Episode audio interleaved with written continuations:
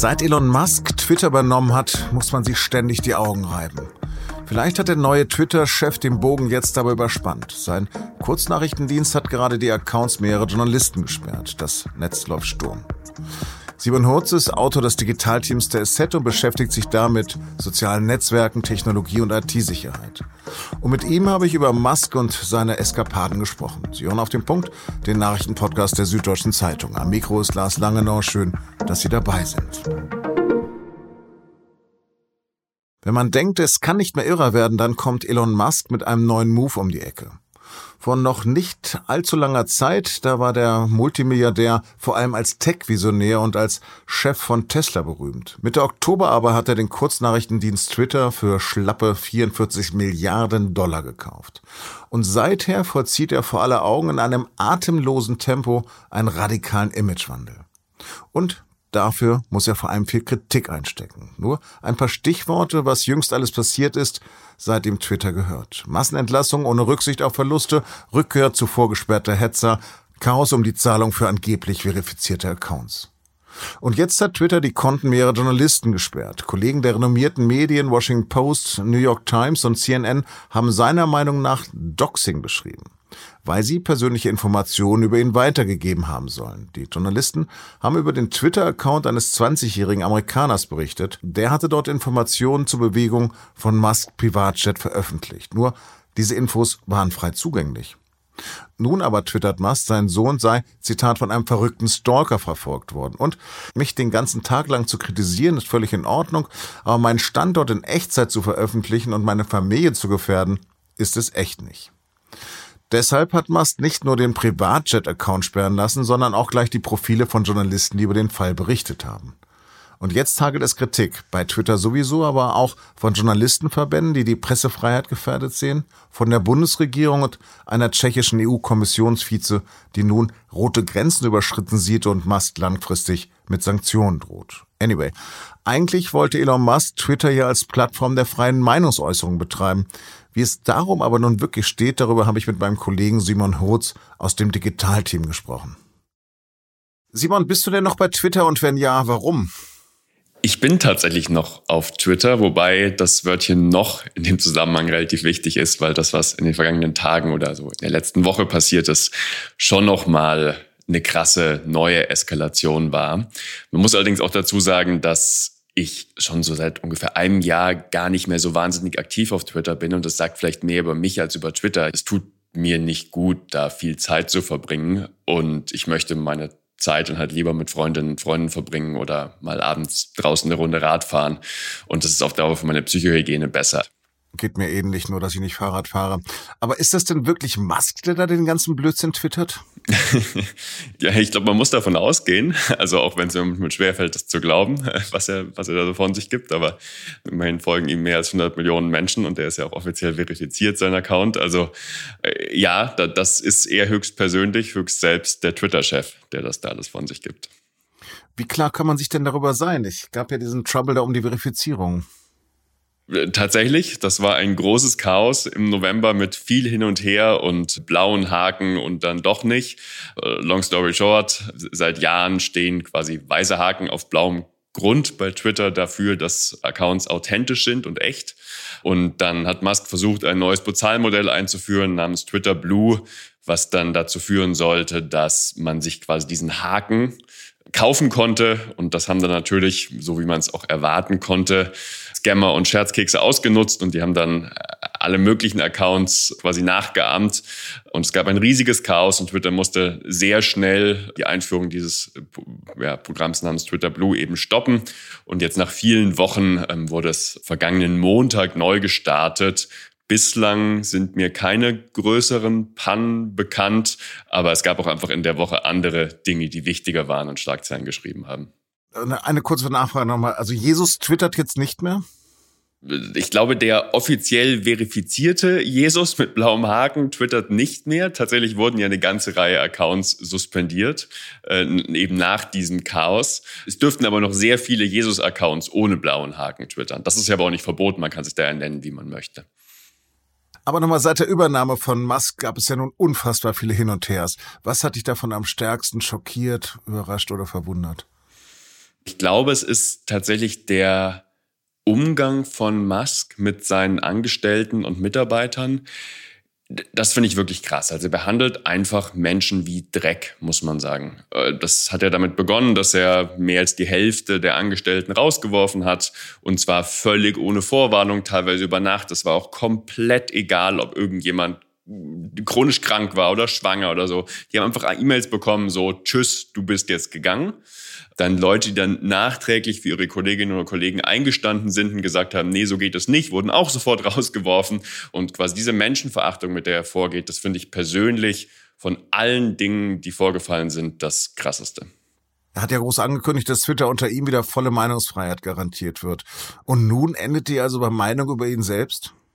Ja, gerade sieht man sehr, sehr offensichtlich, wie scheinheilig er tatsächlich ist. Also er hat ja mehrfach getwittert im Laufe der vergangenen Wochen so, dass er sich dafür einsetzt, dass selbst seine schärfsten Kritiker auf Twitter bleiben dürfen. Und jetzt hat er ja gerade zuerst einen Account eines 20-jährigen ja, jungen Manns aus den USA gesperrt, der es gewagt hat, ähm, die Flugbewegungen seines Privatjets Twitter zu teilen. Und da gibt's noch so ansatzweise irgendwie e-, einen Grund dafür. Musk hat gesagt, so das ähm, gefährdet die persönliche Sicherheit von ihm, wenn seine Standortdaten da in Echtzeit zu sehen sind. Und es gab tatsächlich einen Vorfall, wo ein Stalker e-, ein Auto mit ihm verfolgt hat. Ob das jetzt an den Standortdaten seines Privatjets lag, I don't know. Aber das kann ich noch verstehen. Aber jetzt hat er dann kürzlich über Nacht auch noch ähm, irgendwie so zwischen einem halben Dutzend, einem ganzen Dutzend Journalisten rausgeworfen, ähm, mit dem gleichen Argument, dass sie ihn gedoxt hätten, also quasi äh, persönliche Informationen von ihm veröffentlicht hätten, was wirklich vollkommen absurd ist, dieser Vorwurf. Das Einzige, was sie gemacht haben, ist entweder kritisch über ihn berichtet oder über diesen 20-jährigen Jack Sweeney, ähm, der ihn getrackt äh, der ihn getrackt hat, also die Journalisten haben über Jack Sweeney berichtet und das jetzt wiederum quasi zu interpretieren, als sie hätten Musks persönliche Sicherheit gefährdet, ist wirklich absurd. Und Rassismus und Hate Speak sind ihm völlig egal. So sieht es zumindest aus. Also ich, ich stecke ja nicht in seinem Kopf, ich weiß nicht, was er denkt, aber wenn man ihn jetzt nur danach beurteilt, wie er handelt, dann scheint er schon ein für mein Empfinden sehr, sehr seltsames Verständnis von Redefreiheit zu haben. Ja, er hat ja also sowohl Donald Trump wiederhergestellt, aber im gleichen Zuge auch sehr, sehr viele, also hunderte oder sogar eher tausende dauerhaft gesperrte Accounts, die für mein Empfinden aus guten Gründen dauerhaft gesperrt waren, nämlich weil sie halt rechtsradikale, rassistische, antisemitische Inhalte verbreitet haben. Und Musk eben sagt, nö, das ist okay, das dürft ihr auf Twitter teilen. Trump will sich erst im Januar entschließen, ob er zurückkehren möchte. Aber zeigt sich denn jetzt mit aller Dramatik deiner Meinung nach, was es bedeutet, wenn Twitter einem einzigen Mann gehört? Ich würde sagen, es zeigt sich mit aller Dramatik, was es bedeutet, wenn Twitter Musk gehört. Weil ja, in der Theorie ist es immer finde ich, problematisch, wenn so große, so einflussreiche Plattformen einem einzigen Mann oder einer Frau gehören, also sprich äh, einem Menschen, der alleine entscheiden kann. Aber Mark Zuckerberg kann bei Facebook auch weitgehend allein entscheiden. Äh, der entscheidet auch viele problematische Dinge, aber ja längst nicht in dem Ausmaß, wie das jetzt Musk tut. Also äh, Musk ist da schon noch mal ein sehr, sehr spezieller Fall des Alleinherrschers. Er ist, würde ich sagen, der erste, dem so eine große Plattform gehört, der diese Macht eben nicht nur nutzt, sondern sie einfach offensiv missbraucht. Deine Einschätzung, wird das die Absetzbewegung von Twitter zu Alternativen verstärken? Und wenn ja, was empfiehlst du denn persönlich? Ja, da muss man ja gar nicht unbedingt auf meine Einschätzung vertrauen, sondern man kann sich einfach Zahlen anschauen. Und zumindest äh, jetzt so die, in den vergangenen Wochen gab es ja doch äh, eine sehr, sehr hohe Zahl an Neuanmeldungen, zum Beispiel bei Mastodon.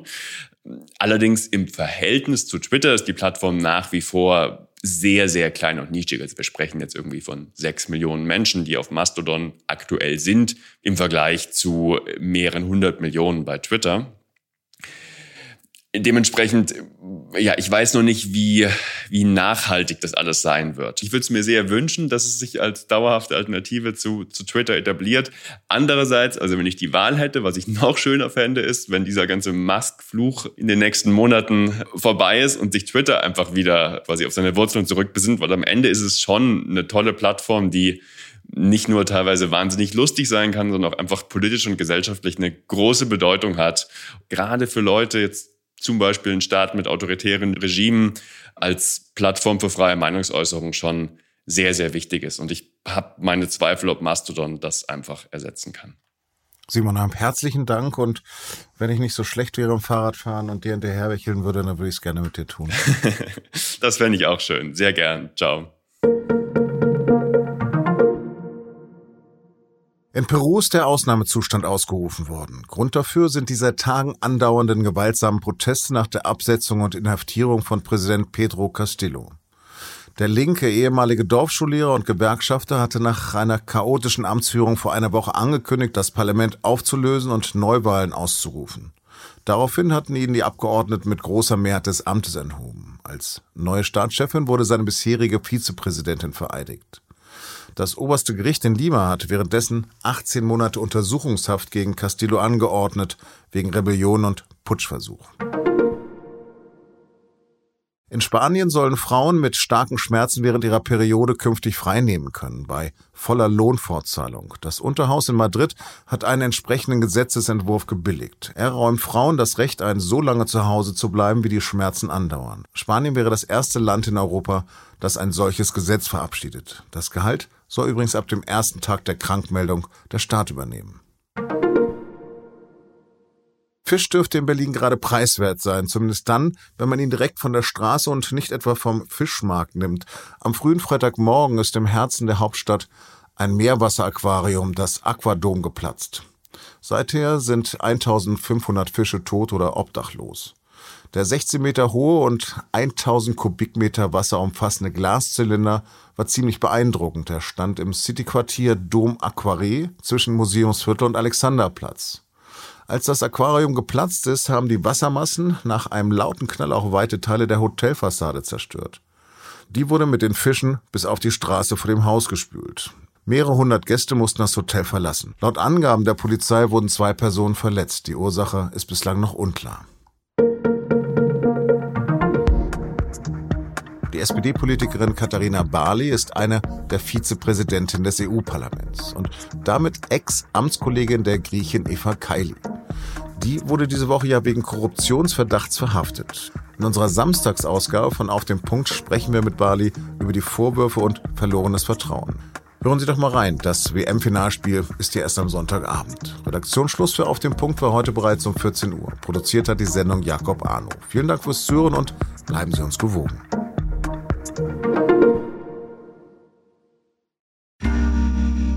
Werbung.